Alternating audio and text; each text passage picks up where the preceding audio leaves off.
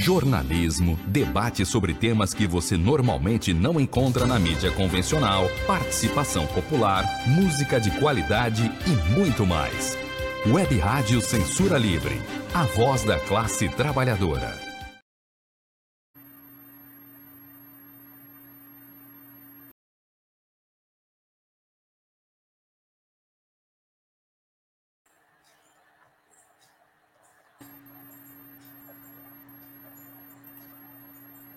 Olá, eu sou Antônio Figueiredo e está começando o quadro Opinião com Wendel Setúbal, revisor de texto com pós-graduação pela PUC Minas. Wendel, seja bem-vindo. Bom dia, Antônio. Bom dia, ouvintes. Você pode participar do quadro Opinião deixando aí nos comentários na nossa página no Facebook e no canal da emissora no YouTube. Ou então enviar mensagens, é, por enquanto, de texto para o nosso WhatsApp. O número está na tela, é 21 DDD 965538908, DDD 21 965538908. Daqui a pouco a gente também vai divulgar aqui o endereço de e-mail para você fazer o contato diretamente com o Wendel Setúbal. Mas o destaque de hoje, Harry Potter, Lula da Silva derrota Jair Voldemort. Por gentileza, Wendel. Bom dia, ouvintes. O título é uma, é uma brincadeira com a, a história de Harry Potter, que é um menino que descobre que é bruxo quando faz aniversário de é, sete anos e seu pai, seus pais foram assassinados pelo Lord Voldemort, que é o encarna o mal. O Lord Voldemort é um mestiço igual a Harry Potter, mestiço que eles chamam é pai bruxo, mãe normal ou vice-versa. Mas ele, embora seja mestiço, Lord Voldemort quer que os bruxos sejam grupo. Então, na verdade, está embutido aí nos sete livros do, da J.K. Rowling uma discussão sobre o racismo. É, ela é inglesa e, e, há, e, há, uma presença muito grande de, de povos de, de, de origem africana na Inglaterra. Eu brinco com Voldemort porque o, nome dele é com L, eu botei U, e é temudo, eu botei E, ou seja, Voldemort, porque é, parece a preferência de Jair Bolsonaro nesses já 440 mil mortos no Brasil. O texto tem é, é numerado sequencialmente, são 13 números. 13 para lembrar do número do PT. Por quê?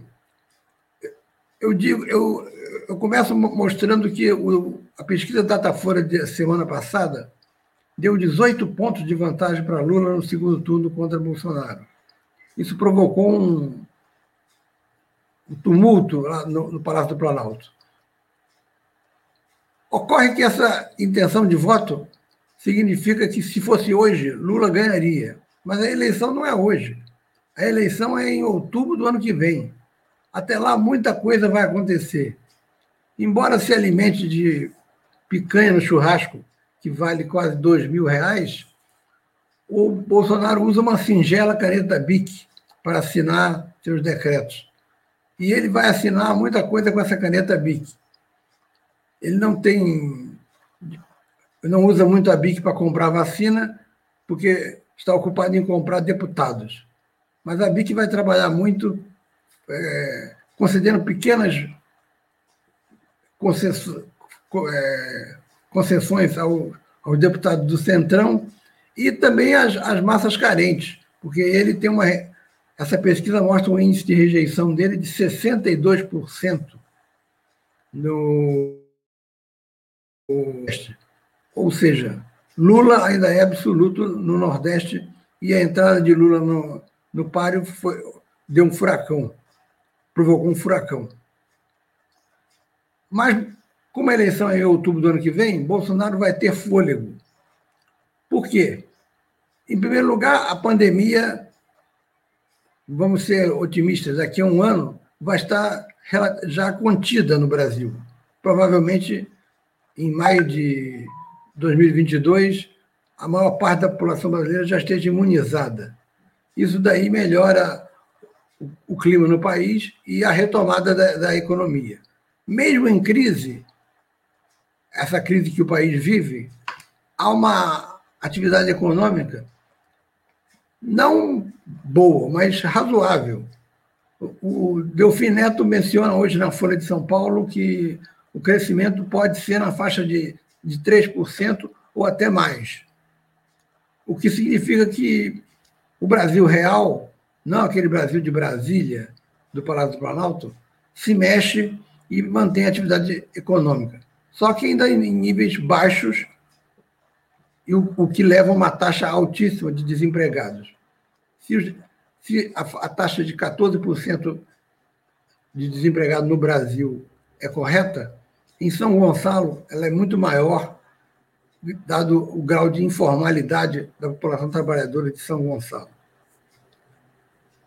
Essa polarização Lula e Bolsonaro provocou uma crise na chamada terceira via. A terceira via é uma iniciativa de setores da burguesia de escolher um candidato de direita civilizado e de, o discurso dele passar a ser de que ele é de centro e de que ele é contra os radicalismos de direita e de esquerda. Então, esse candidato seria contra Lula, seria contra Bolsonaro. Mas com o objetivo maior de ocupar o espaço de Bolsonaro e ir para o segundo turno contra Lula. Só que a terceira via empacou quando o furacão Lula irrompeu na cena política e, e de, de imediato afastou um, Luciano Huck. Ele optou pela proposta da Globo, que é de substituir Fausto Silva, e ainda garantiu que a, que a sua mulher vai ter um, um novo programa na Globo vai ter aí uns 20 anos de, de vida útil o seu programa, ou seja, para o Luciano Huck foi um bom negócio, porque ele não conseguiria quebrar essa polarização. O Amoedo, que é o presidente do Partido Novo, quer sair candidato, pouco conhecido. O candidato mais conhecido é Ciro Gomes, mas Ciro Gomes é um, um cristão novo nesse arraial da direita. Ele é considerado de centro-esquerda e, portanto, não, não tem a plena confiança dos demais. O Dória não conseguiu unificar nem o partido dele. O PSDB não aceita Dória como candidato e preferiria Eduardo Leite, mas que é governador do Rio Grande do Sul. Mas Fernando Henrique Cardoso, vendo a possibilidade do PSDB ter algum destaque minguar, já declarou que vota em Lula, ou seja, ele não quer que o, PSDB lance candidato próprio. E nisso ele brecou, inclusive, o, o Tasso Gereissati. O governador do Rio Grande do Sul é muito pouco conhecido fora do, do Sul, então a terceira via está, no, no momento, paralisada. No caso da esquerda, vamos observar o comportamento de cada partido. O Partido da Causa Operária é um partido mais lulista do que Lula. Então, dele se espera o que ele, o que ele faz hoje. É um apêndice do PT. Quanto ao PSTU, deve lançar candidatura própria. O PSTU é, se preocupa muito em falar mal do, do, do PSOL, principalmente agora, que há dois anos houve uma cisão no PSTU, e o, o, um dos teóricos que, principais, que era Valério Arcari, saiu, rompeu com o partido e foi para o PSOL. Então, cada vez que ele escreve alguma coisa lá no, no, PSOL, na corrente dele, o PSTU responde do seu lado. E pior, Valério Arcari está com uma posição de apoiar Lula. Isso para o PSTU é a prova definitiva de que ele é um traidor da classe operária, antileninista, aquelas coisas que o PSTU coloca. Mas o PSTU vive, a meu ver, aquela contradição de ferro. Acha que as massas estão sempre propensas à luta, mas são é, freadas pelas suas direções traidoras. Então você não sai dessa contradição nunca. Se ela está tão preparada para a luta, por que ela não rompe com as direções traidoras?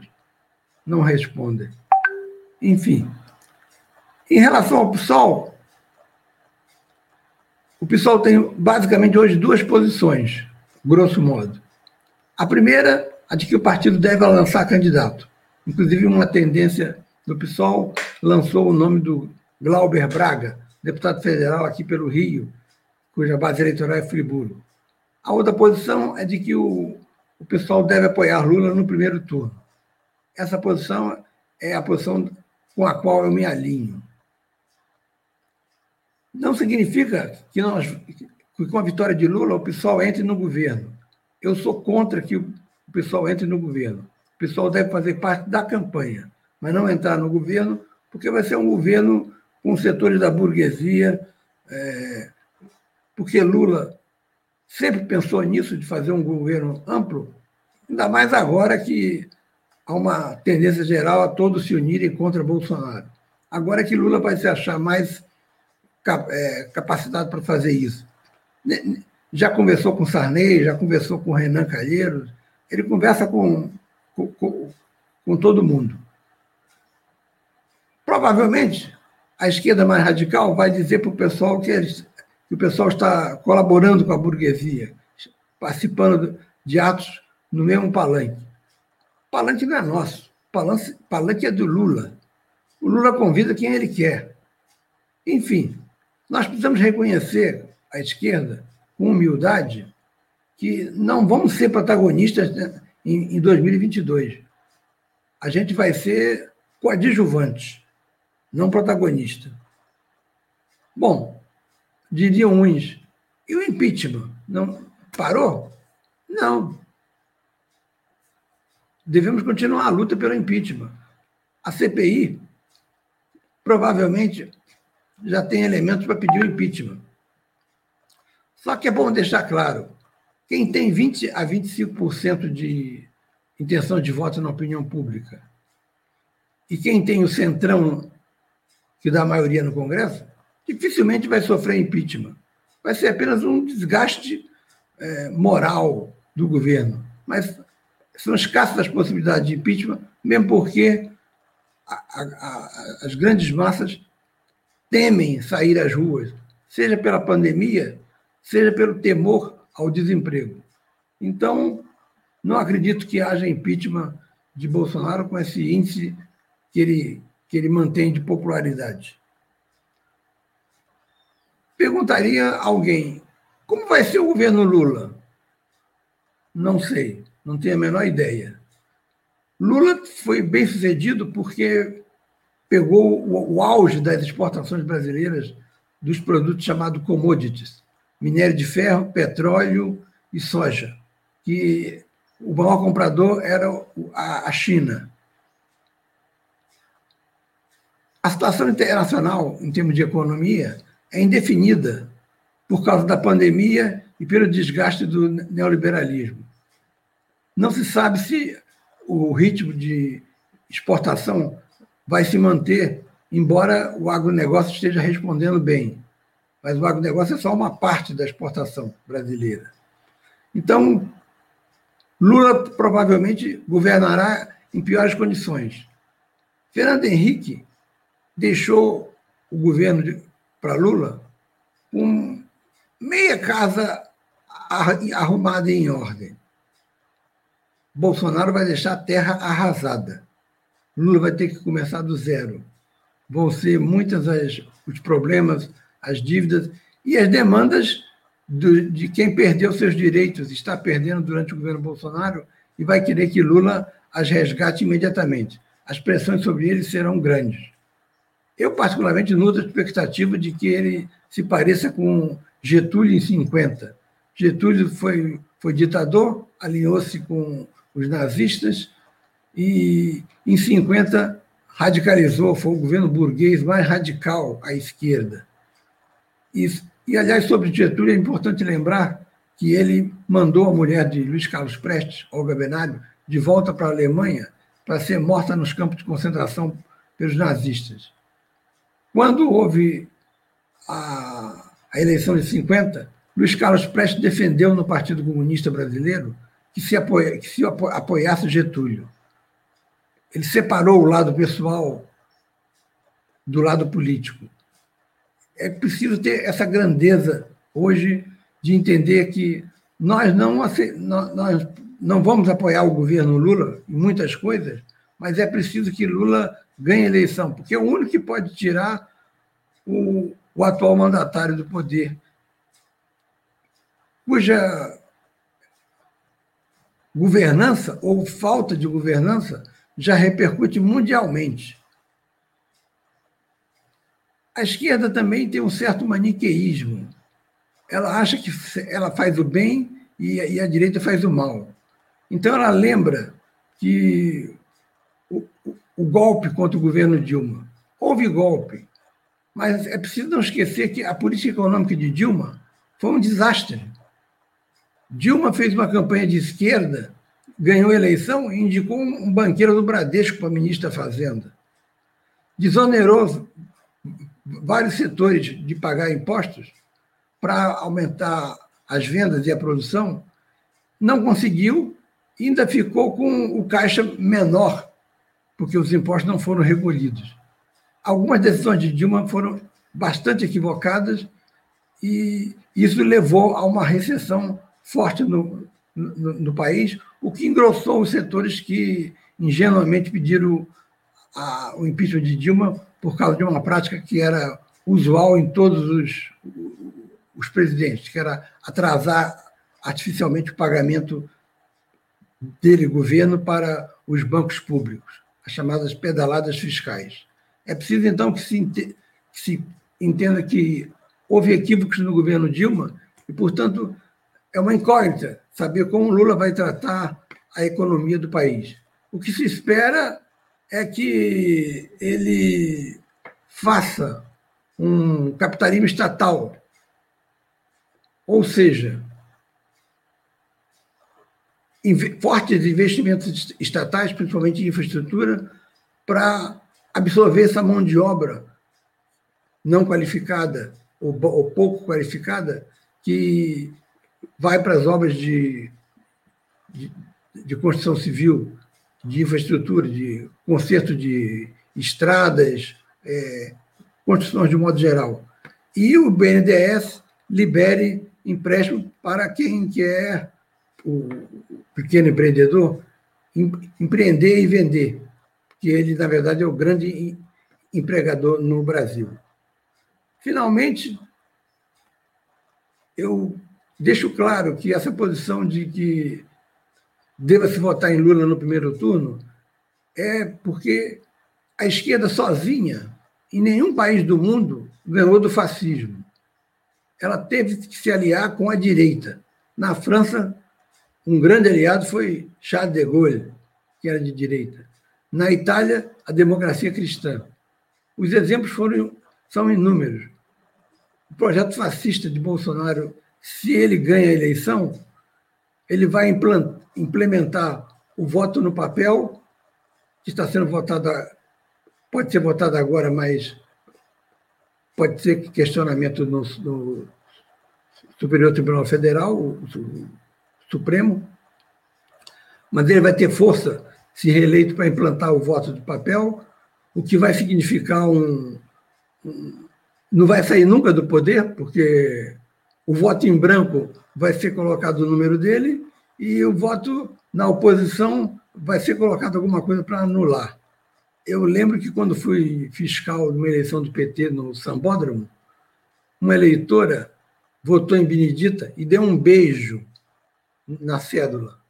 E estava de batom, a marca ficou. O juiz impugnou o voto.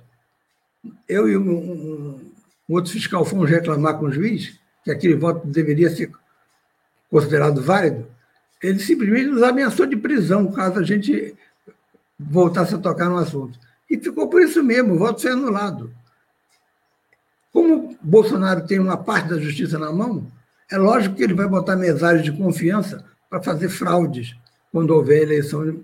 A, voltar, se porventura voltasse a eleição de, de, de, de que não seja eletrônico, seja só o, o, papel. Finalmente, eu lembro que a vitória de, Lula, de Bolsonaro vai significar também uma milicianização do país. As milícias são fortes no Rio e são ligadas a Bolsonaro. Ele vai, aproveitando essa parte das PM dos estados que são ligadas a ele, vai provocar a disseminação das milícias no Brasil, dado que o Exército não o apoia para dar golpes, e vai ter uma, provavelmente uma política de extermínio ou de ameaças para que a oposição saia do país, como ocorreu essa semana em Niterói com a vereadora trans ameaçada de morte. 2 milhões de, duas milhões de pessoas no Rio vivem sob o jugo das milícias, naquela área da Zona Oeste, que compreende Campo Grande, Bangu, Jacarepaguá e alguns trechos da Barra mais populares. Essas pessoas são coagidas a votar no bolsonarismo. E o bolsonarismo é forte no Rio. O Rio de Janeiro foi onde que deu a vitória a Bolsonaro. Só Santa Teresa Haddad ganhou. E isso nunca tinha acontecido no Rio, porque o Rio sempre teve uma tradição de ser do contra. Um governador do Rio Grande do Sul, Leonel Brizola, saiu para ser deputado em 1962 no Rio e teve 200 mil votos. O Rio de Janeiro hoje está à direita. É preciso, então, enfrentar isso com, com força, com destemor, mas principalmente com uma ampla unidade das forças políticas. É isso aí. Wender, Wender, nós temos uma participação aqui, a gente agradece ao Carlos Eduardo de Alencastro, e ele fala: começando do zero, se eleito, como você, Wendel, está imaginando, ele pode fazer uma virada na economia, talvez uma virada no neoliberalismo, como a conjuntura dá sinais, ou não. A participação aqui do Carlos Eduardo Alencastro, né? se você puder responder, e depois do intervalo, tem uma outra participação aí do Adalberto. Por gentileza, Wendel. O Duda é um, é um velho amigo meu. É... Em 72, eu fiz a UF, ele fazia comunicação. E a gente até hoje se, se, se comunica via e-mail, porque ele não tem zap. É... Mas eu também não tenho Facebook. Duda, está em aberto. O neoliberalismo está em crise no mundo, mais questionado pelo fascismo do que pela esquerda. O Lula vai tentar fazer um governo de conciliação de classes. Ele acredita nisso. Não vai mudar. Mas pode vir a radicalizar. Quando eu citei o exemplo de Getúlio, Getúlio, quando, quando assume o governo em, em 50, ele cria a Petrobras, ele é, aumenta o poderio da, da, da, da, da Volta Redonda, Siderúrgica Nacional, e aumenta o salário mínimo, faz um governo radicalizado pela esquerda porque é fustigado pela direita. Isso é possível.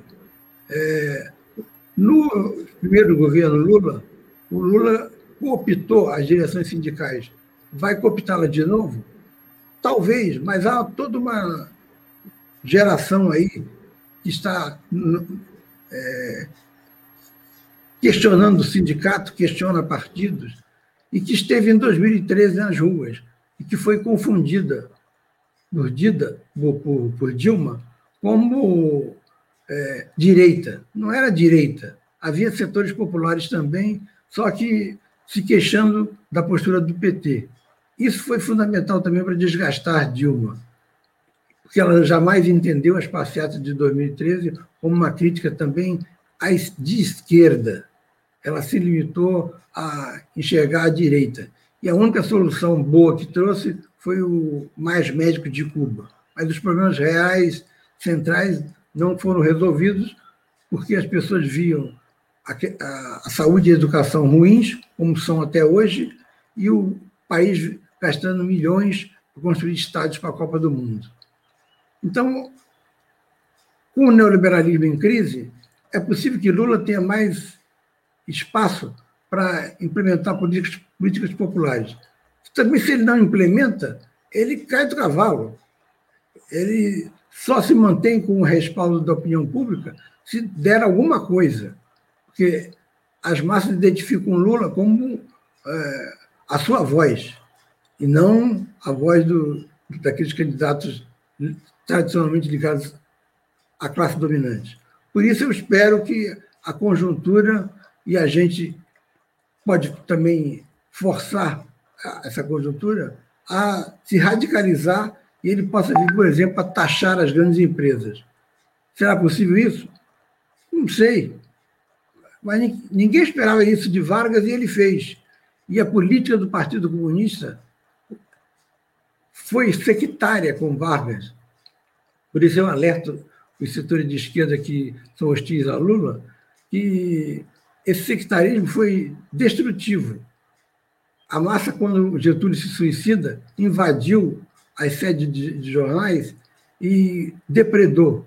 O Partido Comunista teve uma postura extremamente sectária com Getúlio Vargas, que só vai rever no famoso documento de março de 58, em que ela admite a participação eleitoral como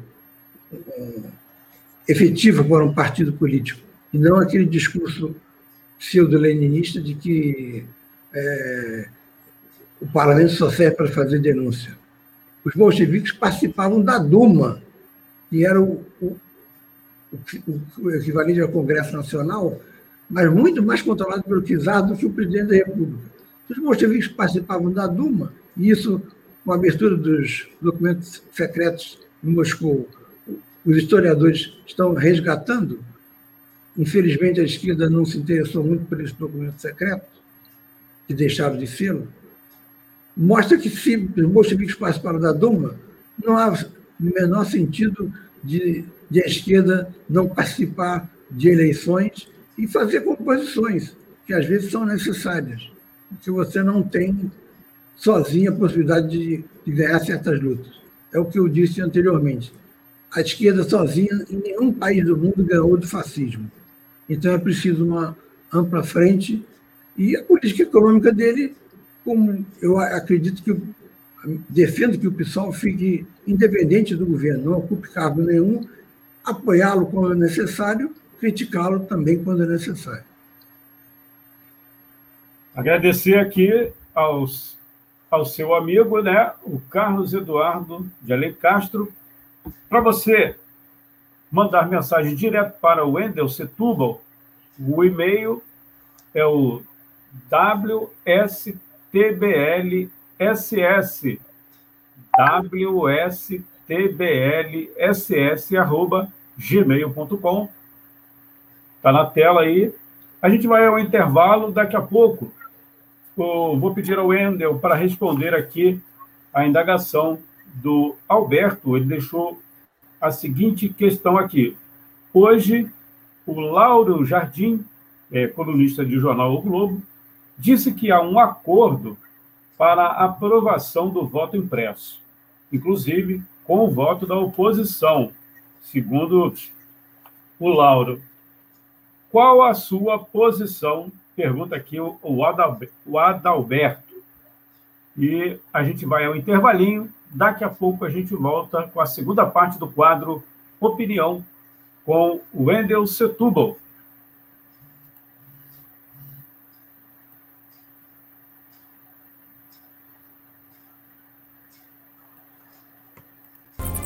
O governo federal se negou a participar de consórcios para desenvolvimento produção e compra de vacinas. Preferiu gastar bilhões para comprar cloroquina, leite condensado e parlamentares.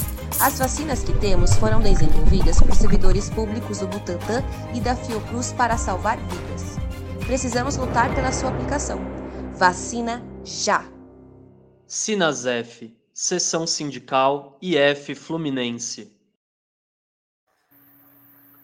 Já estamos de volta aqui na Web Rádio Censura Livre, quadro Opinião, com o Wendel Setúbal, revisor de texto com pós-graduação pela PUC Minas. O Adalberto, então, pergunta ao Wendel, antes ele fala, hoje, Lauro Jardim, do jornal O Globo, é colunista lá no Jornalão, né, disse que há um acordo para aprovação do voto impresso, inclusive com o voto da oposição e ele quer saber a opinião do Wendel Setúbal. Por gentileza, Wendel. Ah, seria uma surpresa para mim se a, se a oposição cair nessa esparrela de votar a volta do voto impresso. É, por quê? O voto é, em branco, que é um, ocupa um percentual aí na casa de um dígito, mas é, é, é grande, principalmente quando as pessoas estão desiludidas, o voto em branco é possível que um mesário que esteja contando os votos rapidamente bote o número do, do é, da, da, da, sua preferência. E, no caso, o Bolsonaro vai tratar de colocar mesários de confiança, porque setor que ele tem ligado à justiça, à justiça vai fazer isso. Ou então você pode, por, por exemplo, vota no Lula, escreve alguma coisa que dê pretexto para o juiz anular. Então, Wendel, é um retrocesso, sim. Só para é, contextualizar, segundo eu também ouvi esse comentário do Lauro, o, o, o projeto fala de, uma, de um voto impresso que não seria disponibilizado ao eleitor. Ele ficaria na urna. Seriam é, 2 bilhões para essa urna nova, né? que o voto não seria impresso na hora para o eleitor. Ele ficaria acondicionado na, na urna e se é, acontecesse alguma é, questionamento, seria aberta essa urna, né? E esse voto seria conferido. Essa é a informação do Lauro Jardim. Ele fez o um comentário na Rádio CBN hoje cedo. É, é o que o, o Adalberto está se referindo. E o voto eletrônico desapareceria? Não, continua o voto eletrônico. Você digitou lá, né? 13, né? Hum. ou, sei lá, 50, vai computar né, o voto eletrônico, como é hoje, e o, o, o impressozinho seria condicionado na urna. Vai sair, tipo, você faz um pagamento com aquela maquininha né, do seu cartão, disponibiliza o, o recibozinho que você, né, esse recibozinho é o voto impresso mas não seria entregue ao, ao eleitor, né? ficaria guardado na urna, saiu é, de, um de, um, de um compartimento, ficaria ali armazenado esse voto, segundo a informação do Lauro Jardim. É, é quase como se, se, se, você trocar seis por meia dúzia, né? porque se, você tem o, o voto eletrônico que está lá o voto no 13, mas não identifica que você votou no 13 ou no 65, enquanto que esse, você, é, se constar algum dado seu, é, mostra que você votou. Mas é, é, é uma coisa tão confusa que pode ser uma vitória de pirro para o Jair Bolsonaro, que isso não dê em nada, mas pode servir de pretexto para ele melar a eleição. Porque ele, ele, ele, a eleição que ele ganhou, ele diz que foi roubado. Imagina se ele perder a eleição. Aí é que ele vai dizer que foi roubado e, e botar as milícias do, do lado. É... Mas o que, ele, o que eles querem, segundo o meu entendimento, o que eles querem, a oposição, hum. é dizer assim: olha, o voto foi, foi aprovado, o voto impresso, mas não como ele queria, que é o eleitor recebendo. O Sim. voto vai ficar guardado na urna. E mais tarde ele não pode dizer, se perder, né? Ele já está falando hoje que só sai, é, se Deus quiser, só Deus que tira ele de lá. Então ele já está dizendo que vai né, melar. Então, para ele não melar, a oposição aceita a, a, esse voto impresso, mas com essa urna nova, que eu acho que vai ser bem difícil, né?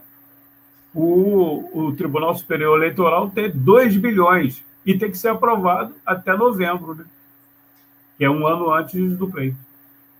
É, e seria, seria realmente uma vitória de pirro do, do, do, do, Bolsonaro. Mais uma vitória dessa, ele está é, perdido para sempre.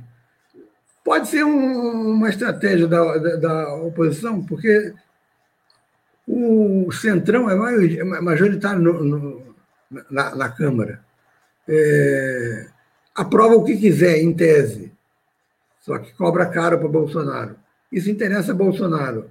Bolsonaro pode capitalizar isso como uma, uma vitória e mais tarde usar isso como um, um pretexto para dizer que foi roubado.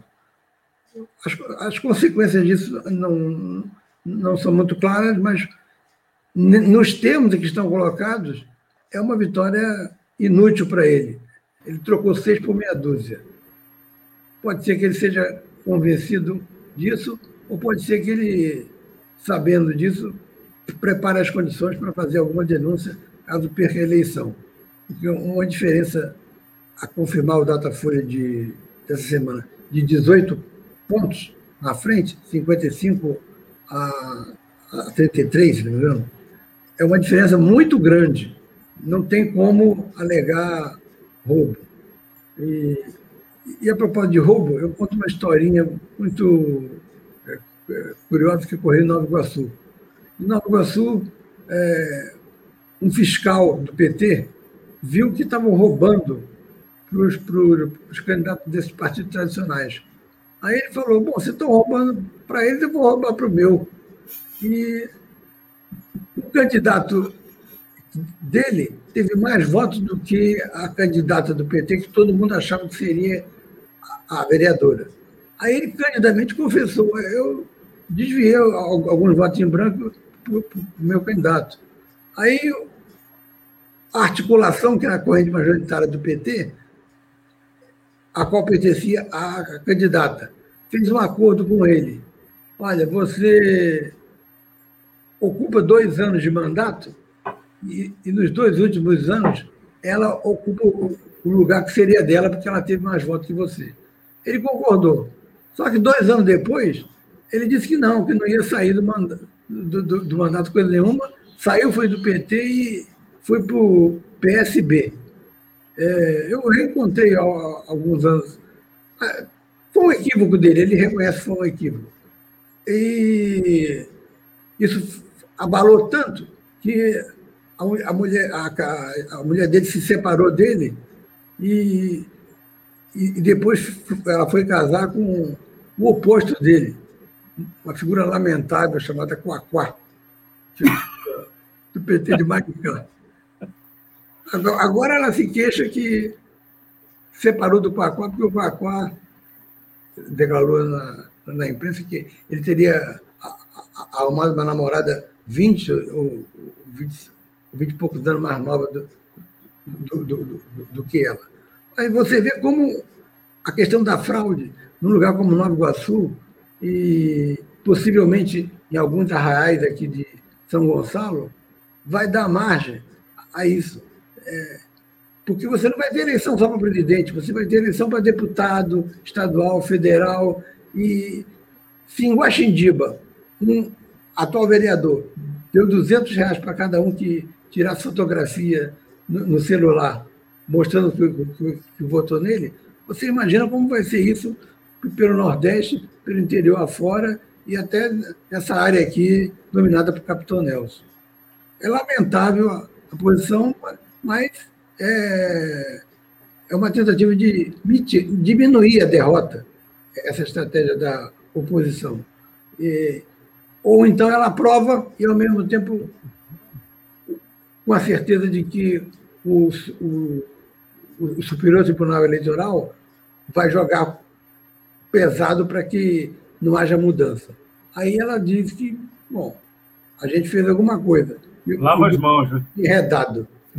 Então, pode, espero que seja isso aí, né? Tomara. É, essas informações são do Lauro Jardim, né? Um comentário que ele fez hoje de manhã. O jornal O Globo, quando tem alguma notícia importante, ele, ele, colo, ele, ele colocava antes só na coluna do. Da, eu esqueço o nome daquele jornalista de, de, que, que, que tem bigode, que é muito conhecido. Depois, o Lauro Jardim saiu da Veja, coloca na, na, na página dele, assim como a Folha com Mônica Bergamo. Então, se saiu na coluna dele, é porque tem grãos de verdade nisso aí. Tem um comentário aqui também do Carlos, ele volta, né? Seu amigo Carlos Eduardo Belém Castro. A gente já está em cima do laço aqui, agradeço e depois eu mando, já que você não tem Facebook, eu mando para você e você pode comentar é, na semana que vem. A gente agradece aqui a outra participação do Carlos Eduardo de Alencastro. Tá Ex-vizinho de Moraes Moreira. Isso! então ele já ouviu a, o disco Mancha de Dedê Não Sai. É de Dendê. Mancha de Dendê Não Sai. Um disco de Moraes Moreira. Bom, é... Anselmo Góes, lembrei, não é isso? Anselmo Góes, é Anselmo Góes, é. Anselmo Góes. Wender, vamos embora? Até quarta-feira que vem. Isso. E hoje, não podemos perder, daqui a pouquinho, às 10 horas, lá tem depoimento importante, não é isso? Dizem que o cidadão que vai, que vai depor a CPI já está preparado, saiu de casa de fralda. É o Pazuelo? É o Pazuelo, é hoje. Vai ser como? Forte, fortes emoções. Ele não vai responder quase nada, né? É, vamos aguardar. Ok, até lá. Um abraço, obrigado.